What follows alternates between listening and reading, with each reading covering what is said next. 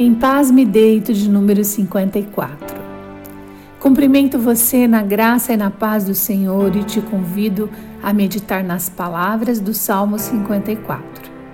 O texto é curto, então encorajo você a lê-lo por inteiro. Meu pai era um homem sempre muito irritado, pavio curto, como dizem. Ainda assim, quando eu me via em situação de perigo, corria para perto dele em busca de proteção.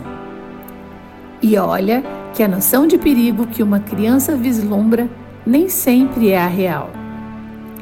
Diante de Deus, somos como criaturas indefesas e dependentes.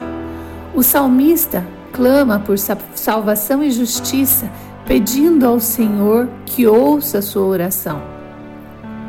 Ele sente que o perigo se aproxima e corre como criança para os braços do pai.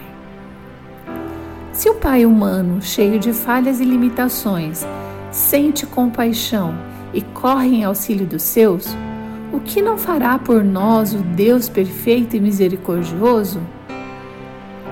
Que eu e você possamos nos lançar de olhos fechados nos braços do Pai. Oremos. Precioso Senhor, exaltamos o teu nome e declaramos que não precisamos de mais ninguém para nos proteger. Somente o Senhor conhece todos os perigos verdadeiros que rondam as nossas vidas. Como criança, muitas vezes vemos o mal onde ele não está e ficamos ingenuamente cegos diante de uma ameaça real.